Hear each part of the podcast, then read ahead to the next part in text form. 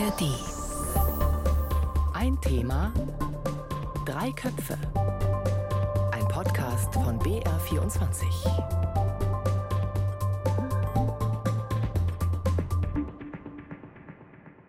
Mit Jasper Ruppert. In Bayern und Hessen wird gewählt. Insgesamt 14 Millionen Menschen sind aufgerufen, ihre Stimme abzugeben. Und es ist ein politischer Stimmungstest für das ganze Land. Die Voraussetzungen allerdings, die sind ganz unterschiedlich. Während die CDU in Hessen auf eine Fortsetzung der Koalition mit den Grünen hofft, werden die Grünen in Bayern von der CSU und den Freien Wählern attackiert. Und denselben Kurs fährt auch der Chef der CDU. Seit Wochen und Monaten arbeitet sich Friedrich Merz an den Grünen ab. Diese Grünen können kein Koalitionspartner für die Union sein, wenn sie die Realität so verweigern, Dabei ist es gerade mal zwei Jahre her, dass die Union bei der Bundestagswahl nur knapp hinter der SPD gelandet ist. Hätten CDU, CSU damals Platz 1 erreicht, dann würde es heute vielleicht eine Jamaika-Koalition mit einem Kanzler Laschet geben. Also eine Regierung in Berlin mit Union und Grünen, das war vor zwei Jahren ein vollkommen normaler Gedanke. Und heute ist die Lage ganz anders. Teile der Union haben sich auf die Grünen eingeschossen und das, obwohl die CDU in gleich sechs Bundesländern gemeinsam mit den Grünen regiert. Wir wollen deswegen heute klären, was ist die Taktik hinter diesen Angriffen? Was verspricht sich Merz davon und was bedeutet das für seine Machtperspektive? Und welche Rolle spielt das Grünen-Bashing in Bayern? Um darüber zu sprechen, sind heute diese beiden Köpfe dabei. Mit mir im Studio sitzt Eva Eichmann aus der BR-Redaktion Landespolitik. Sie wird uns besonders das Verhältnis von Söder und der CSU zu den Grünen einordnen. Hallo Eva, schön, dass du da bist. Hallo, vielen Dank. Und aus dem ARD Hauptstadtstudio in Berlin ist uns Björn Darke zugeschaltet. Er wird uns die Spannung zwischen Union und den Grünen bundespolitisch einordnen. Hallo Björn. Hallo aus Berlin. Björn, als Hauptstadtkorrespondent verfolgst du ja viele Reden von Spitzenpolitikern der beiden Parteien. Hat dich denn überrascht, in welchem Ausmaß mancher aus CDU und CSU die Grünen in letzter Zeit attackiert hat? Ja, wie sie attackiert werden, das schon. Es gibt eigentlich ja wenig Auseinandersetzung mit Argumenten, mit den Zielen der Grünen, also eine sachliche Auseinandersetzung, wie wir sie aus der Politik kennen und sie auch zwingend nötig ist. Stattdessen höre ich da viele pauschale, eher gefühlige Urteile. Die wollen uns was wegnehmen, die wollen uns etwas verbieten, die zwingen uns zu diesem und zu jenem. Und das in diesem Ton nicht nur von der AfD zu hören, sondern auch von Vertretern demokratischer Parteien, auch oft aus der Union, die sich ja immer als staatstragend empfunden hat. Also das finde ich schon ungewöhnlich. Wie ging dir das, Eva? Du hast ja den bayerischen Wahlkampf begleitet. Hat dich dieses Grün-Bashing überrascht oder bestellt man das mit, wenn man eine Bierzeltrede anhört? Naja, wenn wir auf den letzten Wahlkampf zurückschauen und diese fast schon Liebeserklärungen von Söder gegenüber den Grünen und dann schauen wir uns diesen Wahlkampf jetzt an, in dem Söder schon so früh sein Koalitionsversprechen gegenüber der Freien Wähler erneuert hat, da war das dann schon erstaunlich, dass er sich an die Freien Wähler einerseits gebunden hat und gleichzeitig in diesem Ausmaß in Richtung der Grünen gekeilt hat. Björn hat jetzt ja schon etliche Punkte angesprochen. Eben, es geht gar nicht um Inhalt, es geht gar nicht um konkrete Punkte ganz oft, sondern diese Verbotspartei, die wollen wir nicht, die sind nicht regierungsfähig. Also dieses Ausmaß und diese Heftigkeit, das hat jetzt in den letzten Wochen tatsächlich ja nochmal zugenommen. Das hat mich schon überrascht. Ihr habt es beide angesprochen. Es geht sehr wenig um Inhalte und ich glaube, kein Satz ist dafür ein besseres Beispiel als der, den CSU-Chef Söder sehr häufig bei Wahlkampfreden von sich gegeben hat. Wir hören mal rein. Die Grünen passen mit ihrem Weltbild nicht zu Bayern. Und deswegen wird es keine Grünen in der bayerischen Staatsregierung geben, meine Damen und Herren. Auf gar keinen Fall. Eva, würdest du sagen, ist das so dieses Paradebeispiel dafür? Es geht nicht um Inhalte, sondern um klare Ausgrenzung vielleicht genau. sogar? Genau, absolut. Also ich weiß nicht, ob das jetzt sogar das Zitat vom Parteitag war unlängst, vom CSU-Parteitag. Falls nicht, da ist auch ein ganz ähnlicher Satz gefallen. Und da war ganz auffallend, dass es dafür den allergrößten Applaus gegeben hat. Also nochmal dieses, die Grünen ausschließen, sich ganz klar abgrenzen. Und was heißt, die passen nicht zum Weltbild von Bayern? Was ist denn das bayerische Weltbild? Also da fehlt es ja tatsächlich an Sachargumenten. Und das ist aber diese Welle, auf der Söder tatsächlich immer weiter reitet, ja. Björn, wie sieht man das in Berlin, wenn man da solche Äußerungen von Söder hört? Ja, es ist eine klare Ausgrenzung. Söder sagt ja, ihr seid nicht Teil eines politischen Diskurses eigentlich. Er sieht die Grünen gar nicht auf Augenhöhe. Sie sind gar nicht satisfaktionsfähig, wenn man sich das anhört. Also da wird der politische Dialog gar nicht aufgenommen. Stattdessen ist das eher kulturkämpferisch, was wir da hören. Stößt hier in Berlin auch in Reihen der Union teilweise auf Unverständnis. Und die Konsequenz aus diesen Äußerungen ist für Söder ja auch, dass er ausgeschlossen hat, eine Koalition mit den Grünen zu bilden. Zuletzt im BR Fernsehen, im Duell mit dem grünen Co-Vorsitzenden in Bayern, Ludwig Hartmann, da hat er das so formuliert. Nein, wir wollen keinen Schwarz-Grün in Bayern und zwar definitiv nicht. Eva, du hattest vorhin erwähnt, dass es im letzten Wahlkampf sogar Liebeserklärungen gegenüber den Grünen von Söder gab. Hat sich diese Abneigung denn neu bei ihm entwickelt? Ja, die muss sich entwickelt haben, weil wenn wir uns dieses Duell von vor fünf Jahren anschauen, da haben die beiden ja sogar ausgemacht, dass sie zwei Wanderungen miteinander machen. Ja, also das war ein ganz anderer Startpunkt. Dann sind diese Gespräche äh, schlecht gelaufen, okay. Und dann ist ja Söder gekippt sozusagen Richtung Freie Wähler. Aber das hat sich erst ja so entwickelt im Laufe dieser fünf Jahre. Und dass es jetzt so eine extreme grünen Ablehnung ist, ist ja eigentlich auch total interessant zu sehen, weil die Grünen ja immer wieder sagen, zuletzt jetzt am Parteitag, ich war am Sonntag am Parteitag, ja, wir sind ja bereit mitzuregieren, wir sind offen, man muss doch miteinander reden und man muss doch diese ganzen Gräben spalten. Also die lassen sich quasi ständig eine vor den Latz knallen und sind aber trotzdem immer noch bereit, da mitzuregieren oder für eine Koalition oder über eine Koalition zu reden. Und Söder wiederholt aber wirklich manchmal, mantrahaft dieses No, kein Schwarz-Grün. Hältst du das für eine richtige Reaktion der Grünen, dieses Wir lassen das nicht an uns ran und stehen weiter bereit? Ich bin da immer so ein bisschen hin und her gerissen. Ich habe da auch jetzt öfters mit der Katharina Schulze beispielsweise, mit der Fraktionschefin darüber gesprochen, habe gesagt, aber wie kann man sich denn überhaupt noch motivieren als grünen Politiker und da jetzt im Vollgas in einen Wahlkampf gehen, wenn mir immer wieder gesagt wird, nee, aber euch wollen wir eigentlich nicht. Und Katharina Schulze, die ja sehr versucht, positiv das Ganze zu sehen und natürlich äh, auf Stimmenfang ist, klar, die hat dann immer gesagt, ja, aber das entscheiden ja die Wähler und das ist alles noch offen, das sehen wir dann am Wahltag. Faktisch ist es natürlich nicht so, weil wenn eine Koalition immer wieder ausgeschlossen wird und Söder ist ja irgendwann dann auch gebunden an seine Worte.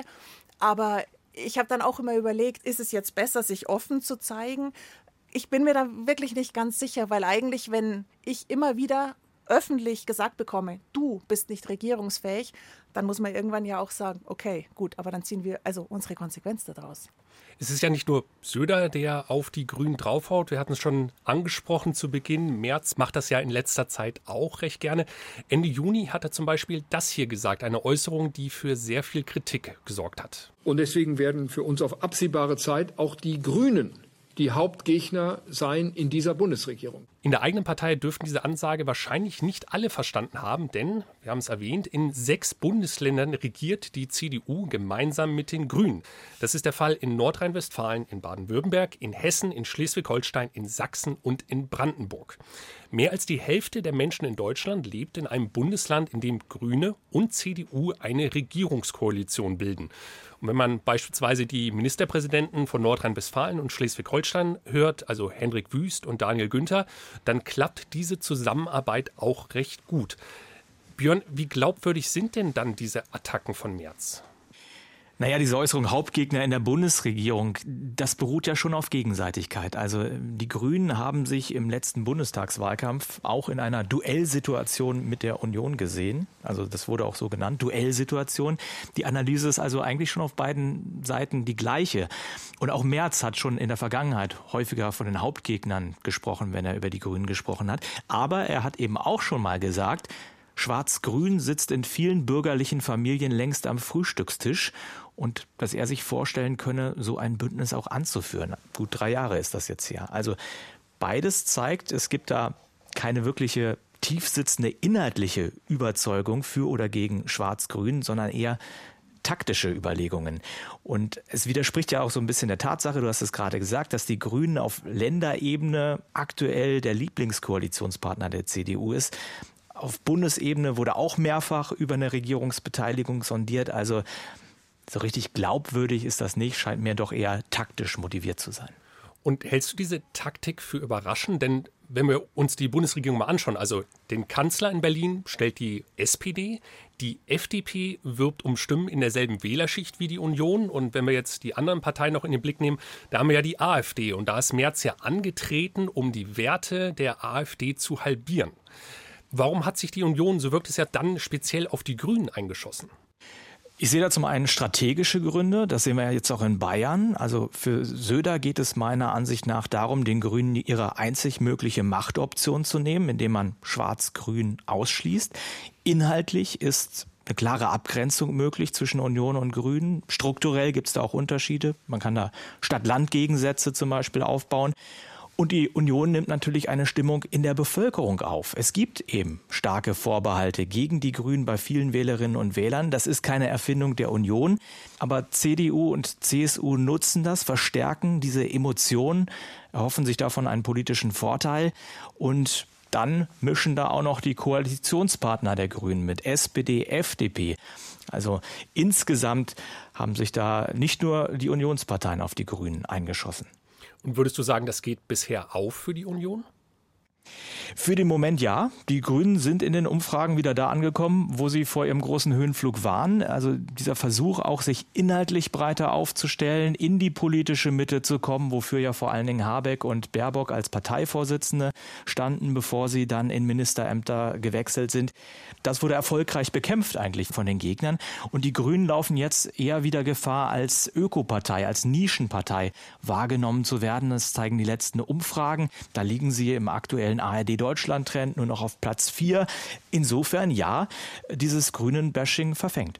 Eva, glaubst du, dass in Bayern auch die Grünen Schaden genommen haben durch die Rhetorik von Söder? Ja, die haben Schaden genommen, das glaube ich ganz unbedingt. Ich wollte noch einen Gedanken loswerden vorher, als ihr die AfD angesprochen habt. Was ich bei Söder immer ganz interessant finde, ist, dass er immer sagt, der Hauptgegner sind die Grünen, aber der Feind ist die AfD. Also, dass er ja da auch nochmal diese Doppelfronten sozusagen aufmacht. Also die einen, die Nicht-Demokraten sind der Feind, die anderen der Hauptgegner. Die Grünen, die haben bestimmt Schaden genommen. Einerseits durch diese ständigen Angriffe von Söder, aber auch ja von Hubert Aiwanger, dem Chef der Freien Wähler, der ja auch ständig gegen Grün schießt. Und gleichzeitig durch diese Ampelregierung in Berlin, wenn man hier mit den Grünen spricht, dann sagen die ja auch im Wahlkampf, es fällt ihnen unglaublich schwer, bayerische Themen zu platzieren, mit Leuten hier, mit Wählerinnen und Wählern ins Gespräch zu kommen, weil die Leute immer übers Heizungsgesetz beispielsweise sprechen wollen. Also die Grünen schaffen es auch gar nicht, ihre eigenen Themen zu platzieren, leiden darunter natürlich auch. Diese Ampel, die hängt ihnen ein bisschen wie so ein Mühlstein um den Hals. Und wenn man dann hier mit Leuten redet, ist es eigentlich irre zu beobachten, wie sehr diese Sätze, das ist eine Verbotspartei, die Grünen, die wollen uns das Fliegen verbieten, die wollen uns das Fleisch essen, das Auto und so weiter verbieten, was ja inhaltlich nicht gerechtfertigt ist, weil in keinem Wahlprogramm steht Ähnliches. Aber wenn man mit Wählerinnen und Wählern spricht, dann wiederholen die ganz oft diese Sätze. Und insofern sieht man, dass dieses ständige Wiederholen von Seiten der CSU und der Freien Wähler bei den Leuten im Kopf schon hängen bleibt. Hattest du denn bei der CSU mal Stimmen vernommen, dass da Leute sagen, also ich finde das gar nicht gut, wie Söder das macht? Überhaupt nicht. Da muckt keiner auf, sondern da ist man sich ganz einig. Man möchte gerne diese bequeme Koalition auch oder diese scheinbar, wir werden sehen, wie bequem sie wird, aber diese scheinbar bequeme Koalition mit den Freien Wählern fortsetzen. Da gibt es mehr Schnittmengen. Da wird auch großes Ringen jetzt dann ausbrechen, je nachdem, wie gut die abschneiden. Aber eigentlich, dass man die Grünen nicht will, da ist man sich schon relativ einig. Björn, wie würdest du das bei der CDU beurteilen? Wir haben ja angesprochen, also Wüst und Günther, die beiden mächtigen Ministerpräsidenten regieren beide mit den Grünen und sagen, dass das relativ gut läuft. Auf der anderen Seite haben wir zum Beispiel den Ministerpräsident in Sachsen, Michael Kretschmer, der sagte jüngst über die Grünen und ich zitiere hier, ich kann diese Leute vielleicht nicht sonderlich leiden und ich mag ihre Lebensart nicht. Wie gespalten ist denn die CDU im Umgang mit den Grünen, wenn bei der CSU das relativ klar ist? Ja, es gibt Unterstützung für März in diesem Kurs aus ostdeutschen Landesverbänden vor allen Dingen. Kretschmer hast du angesprochen. Es gibt aber auch viele Anhänger von Schwarz-Grün auf Länderebene. Wüst, Günther, auch Wegner in Berlin, Rhein in Hessen. Also Merz repräsentiert mit seiner Ablehnung da nicht die ganze CDU. Er steht deshalb ja auch in der Kritik. Viele vermissen auch einen klaren Kurs von Friedrich Merz, nicht nur in der Frage, wie halten wir es mit den Grünen. Es stellen sich ja da ganz grundsätzliche Fragen. Wofür steht die CDU in der Nach-Merkel-Ära? Das scheint mir immer noch nicht abschließend geklärt zu sein. Und da ist diese Fokussierung, diese Angriffstaktik gegen die Grünen vielleicht auch so ein Mittel, um dieser inhaltlichen Auseinandersetzung, dieser inhaltlichen Kursbestimmung aus dem Weg zu gehen. Eva hat ja vorhin erklärt, was Katharina Schulze ihr gesagt hat, die Co-Spitzenkandidaten der Grünen in Bayern. Wie nimmt denn die Bundesspitze der Grünen diese Attacken von CDU und CSU auf? Die haben zuerst, so habe ich das wahrgenommen, versucht, das zu ignorieren. Die haben darauf vertraut, man hat ja die besseren Sachargumente, die werden sich dann schon durchsetzen. Das war rückblickend doch etwas naiv. Beim Heizungsgesetz war man nicht darauf vorbereitet, dass dieser Gesetzesentwurf geleakt wurde. Da hatte man noch viele Antworten nicht auf offene Fragen, hat das auch zu spät erkannt, dass es dann auch eigentlich gar nicht mehr um eine inhaltliche Auseinandersetzung ging. Man hat auch das Verhetzungspotenzial dieses Themas unterschätzt. Und daraus ist dann bei den Grünen so eine Art ja, Wagenburg-Mentalität entstanden. Sie wurden attackiert von der Opposition, von der FDP, fühlten sich alleingelassen von der SPD. Daraus ist diese Stimmung entstanden. Alle sind gegen uns. Die Grünen haben sich da so ein bisschen eingegraben. Also auch das was, was Habeck und Baerbock als die führenden Figuren der Grünen eigentlich mühsam versucht hatten, der Partei auszutreiben, ist jetzt wieder zurück und hat die Partei so ein bisschen in ein Dilemma geworfen. Wir hören jetzt mal eine grüne Stimme als Antwort auf die Attacken von Friedrich Merz. Das hier ist Matthias Wagner. Er ist Fraktionschef der Grünen in Hessen. Friedrich Merz ist ein politischer Dinosaurier. Wenn Sie halt politisch in einem Jurassic Park leben wie Friedrich Merz und im Prinzip vor 20 Jahren stehen geblieben sind und immer noch nicht verwunden haben, dass Angela Merkel sie damals abgelöst hat, dann tun Sie sich halt auch mit einer modernen und zeitgemäßen Politik etwas schwer.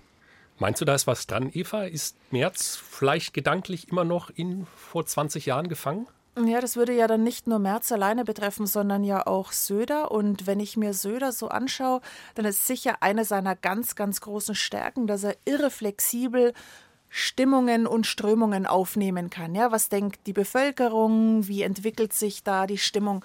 Und von dem her glaube ich nicht, dass es ein Stehenbleiben ist, sondern dass er sehr wohl wahrnimmt, dass sich der Wind in der Bevölkerung klassisches Henne- und Ei-Prinzip. Ne? Man weiß nicht, was war jetzt zuerst da, dieses Schlechtreden oder hat er das nur aufgegriffen.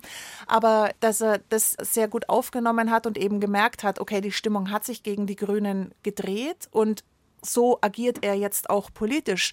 Und ich könnte mir vorstellen, wenn vielleicht dann in ein paar Jahren wieder andere Stimmungen ist, dann dreht sich dieser politische Kurs auch ganz schnell wieder. Von dem her glaube ich, zumindest bei Söder, an März bin ich jetzt nicht nah genug dran, aber bei Söder ist es wirklich ein Aufgreifen der Stimmung und nicht ein Verhaften in alten Zeiten. So sehe ich das eigentlich bei Friedrich Merz auch, dass er einfach taktisch jetzt entscheidet, wie ist die Stimmung in der Bevölkerung und die Union vollzieht da vielleicht auch etwas, was in der Bevölkerung schon früher angelegt war. Er konnte sich ja auch, so hat er es in Interviews früher gesagt, vorgestellt, äh, schwarz-grün anzuführen. Jetzt ist er plötzlich dagegen. Also da sieht man ja, das ist nicht eine tiefe politische Überzeugung, sondern das ist auch ein bisschen Opportunismus dabei. Dann lasst uns mal über die Konsequenzen von diesem Opportunismus reden. Wir können ja davon ausgehen, dass Merz in zwei Jahren nach der nächsten Bundestagswahl gerne Kanzler werden würde. In den Umfragen ist die Union derzeit stärkste Kraft. Für eine Mehrheit braucht sie natürlich dennoch einen Partner.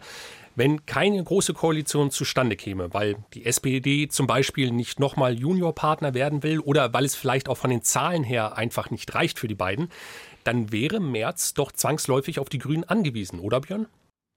Ja, da sind mir ein bisschen zu viele Unbekannte in der Rechnung. Also zwei Jahre vor dem nächsten regulären Wahltermin. Ich bin mir unsicher, welche Rolle Friedrich Merz dann überhaupt noch spielen wird. Das kann heute niemand sagen. Es gibt ähm, Hendrik Wüst ja zum Beispiel, der Schwarz-Grün in NRW führt, der sich da auch schon ein bisschen abgesetzt hat. Also genauso wenig können wir sagen, wie die Mehrheitsverhältnisse in zwei Jahren sein werden. Und diese ganzen Koalitionsaussagen und Absagen haben meistens ja ein Haltbarkeitsdatum und das ist der Wahlabend um 18 Uhr. Klar, wer Koalitionen vor der Wahl so deutlich ausschließt, wie das Söder auch in Bayern gemacht hat, der nimmt sich auch immer so ein bisschen Verhandlungsspielraum für mögliche Koalitionsverhandlungen könnten jetzt die Freien Wähler drauf pokern, ja, wenn Schwarz-Grün keine Alternative sein sollte. Eine ähnliche Situation könnte eventuell für Friedrich Merz dann auch anstehen, aber wie gesagt, das halte ich für sehr spekulativ. Ich bleibe trotzdem kurz nochmal bei der Glaskugel, denn beim Thema Kanzler werden wollen, da müssen wir zwangsläufig auch nochmal kurz über Markus Söder reden.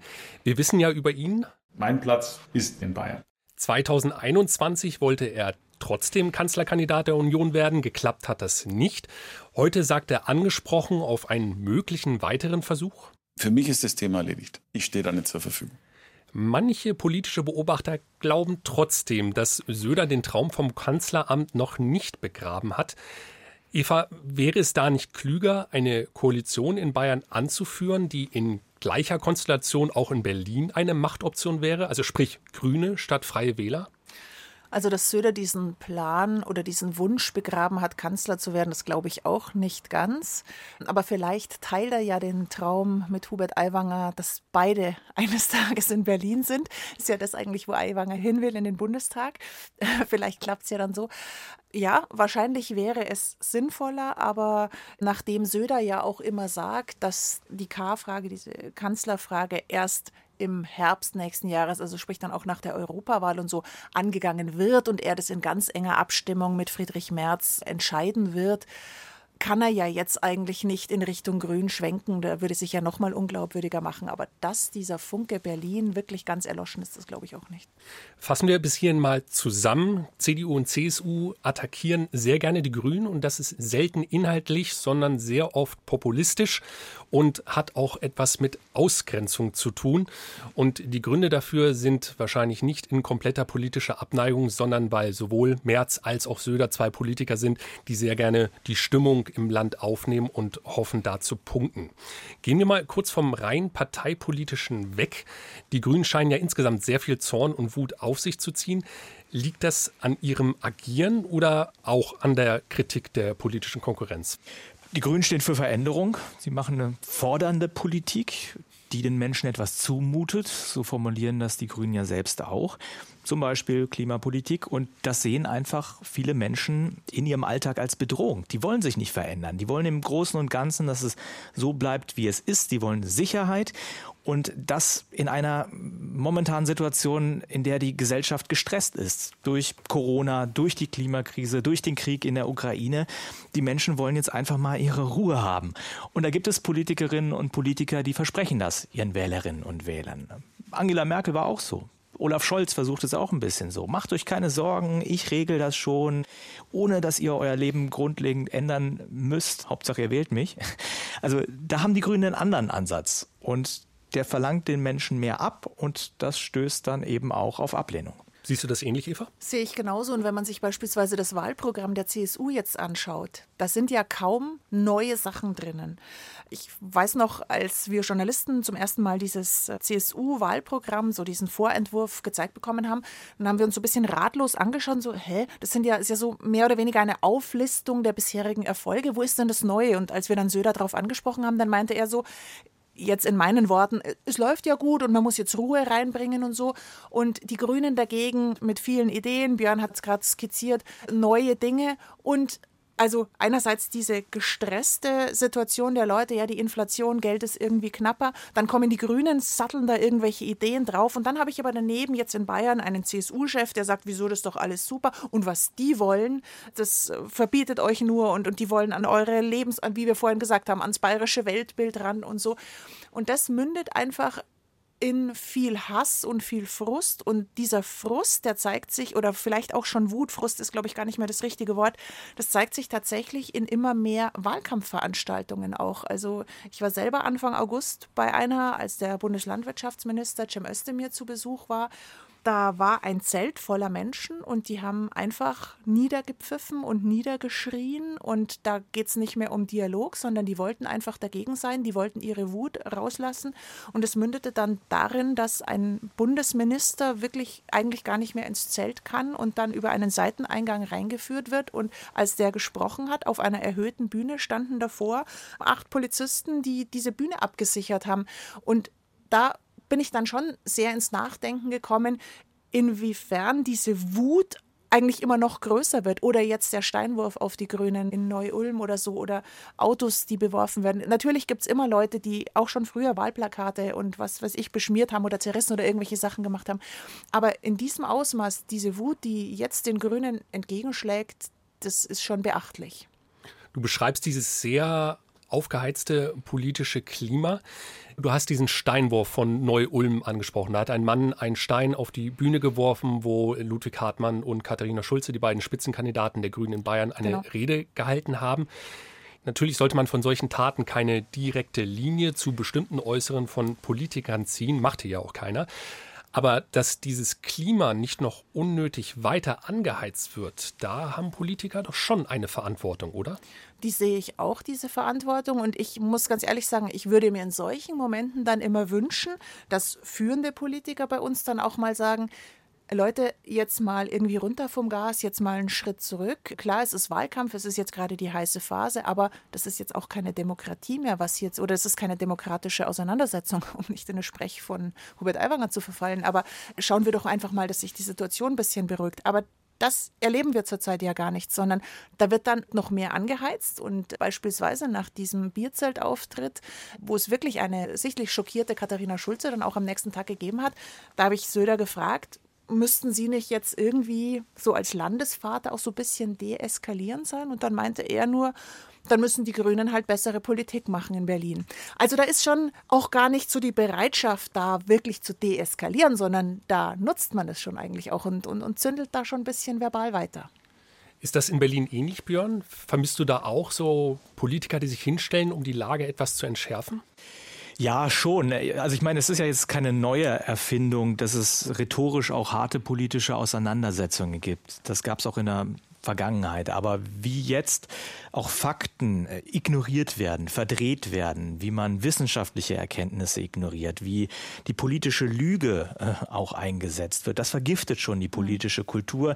Wenn man dem Gegner auch abspricht, überhaupt Teil des politischen Diskurses zu sein und überhaupt gar nicht eine Diskussion inhaltlicher Art anfangen möchte, dann hat das schon eine neue Qualität, die dann vielleicht auch dazu führt, dass sich Menschen, die da Gewaltfantasien haben, haben, eher noch bestärkt fühlen, die dann auch auszuleben. Bezogen auf die Strategie von CDU, CSU, das ist ja das Thema heute in unserer Sendung.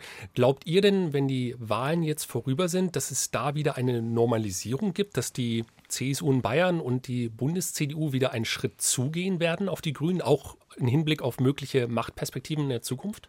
Ich halte das durchaus für möglich. Wir haben ja darüber gesprochen, dass da jetzt viel Taktik im Spiel ist, weniger eine inhaltliche Überzeugung. Wird auch darauf ankommen, wie die Ampel sich jetzt in den nächsten Monaten fängt oder auch nicht fängt. Aber ich halte das für nicht ausgeschlossen, dass es auch mal wieder genauso schnell wie Schwarz-Grün populär war, dann unpopulär war, wieder populär wird. Also das halte ich durchaus für möglich. Also wenn ich mir Söder gerade so anschaue, dann kann ich es mir tatsächlich schlecht vorstellen, weil er so abwehrend ist. Aber ich glaube, wenn die Wahlen jetzt dann vorbei sind, sich das ganze Klima wieder beruhigt hat und so, also das politische Klima wieder beruhigt hat, wird sich dieser Umgang miteinander sicher wieder normalisieren. Aber dann ist einfach auch für die nächsten fünf Jahre in Bayern ja einfach das politische Machtgefüge zementiert. Da kann man natürlich dann wieder einfacher auf die zugehen. Aber jetzt wirkt das Ganze schon sehr unversöhnlich, finde ich. Vielen Dank euch beiden für diese sehr, sehr spannende Diskussion. Das war ein Thema drei Köpfe zur Strategie der Union gegenüber den Grünen. Sie können uns dazu gerne Ihre Meinung schreiben an redaktionpolitik.br.de. Mehr Folgen von Ein Thema drei Köpfe gibt es in der App der ARD Audiothek. Dort findet man beispielsweise auch das Dossier Politik. In der aktuellen Folge geht es ebenfalls um die bayerische Landtagswahl und die Frage, ob es im Freistaat einen Graben zwischen Stadt und Land gibt. Die Sendung habe ich auch in den Shownotes verlinkt. Ein Thema, drei Köpfe. Heute mit Björn Darke, Eva Eichmann und Jasper Ruppert.